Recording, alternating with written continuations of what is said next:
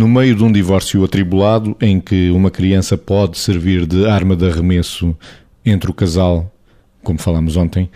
Vítor, como é que pode crescer esta criança em termos de saúde emocional? Eu tenho para mim que, embora eh, quando nós estamos com, com estes filhos, nós saibamos que há sempre o desejo, a fantasia legítima de que os pais não se separem, existe este desejo, mas o que é mais verdade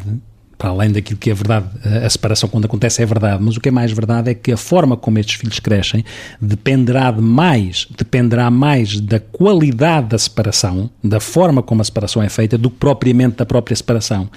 E é nesse sentido que nós temos de ter uma atenção redobrada e que vai ao encontro da pergunta que fez, que é quando este processo de separação é feito desta forma que temos estado a falar, em que o filho é utilizado como arma de arremesso, como bola de ping-pong, naquilo que é as coisas não resolvidas naquele casal, nós nesse momento temos que perceber que estamos a semear no desenvolvimento, nos aspectos psicológicos e psicoafetivos, psicoemocionais daquela criança ou daquele adolescente que está a desenvolver-se, estamos a semear um conjunto de contradições, um conjunto de ambivalências, uma dificuldade de gerir algo que é difícil de gerir, que é ninguém deve ser colocado de forma a que tenha que optar por um dos pais. Isto não deveria existir, porque isto é um tiro no porta-aviões, passo, passo a expressão, no porta-aviões do desenvolvimento saudável de alguém.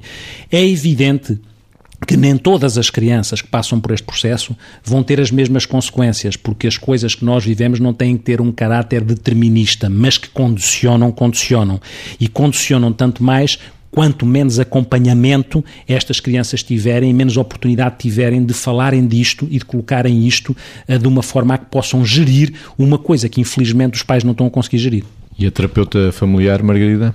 E a terapeuta familiar diz-lhe duas coisas. A primeira coisa é que depende muito da idade dos filhos também. Ou seja, eh, há coisas que às vezes os pais fazem neste tipo de postura quando as crianças têm 4, 5 e 6 anos e depois há outras que fazem quando têm 15, 16, 17, 18 e 19. O que eu quero dizer é que uh, podem-se fazer coisas destas, de usar os filhos como joguete em diferentes tipos de idade, com diferentes formatos de pressão ou de, ou de jogar contra o outro. Desde vedar o acesso à pessoa, portanto, vedar o acesso ao pai, dizendo que foi o pai que não procurou quando as crianças são mais pequenas, até à diabolização da outra figura, às vezes o outro, a outra pessoa, tem realmente algumas responsabilidades e não quer dizer que seja mentira que algumas coisas que se estejam a dizer estejam a ocorrer. Agora, o que nunca deve ser esquecido por parte das figuras do, do anterior casal, portanto do pai e da mãe, é que uma coisa é o marido e mulher e todos os ressentimentos que possam existir.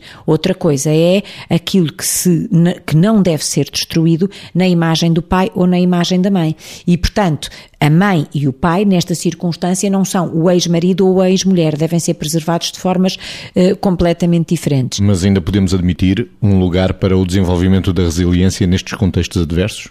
Eu acho que sim, e a resiliência é isso mesmo, portanto, é, é, é, crescer para além da adversidade.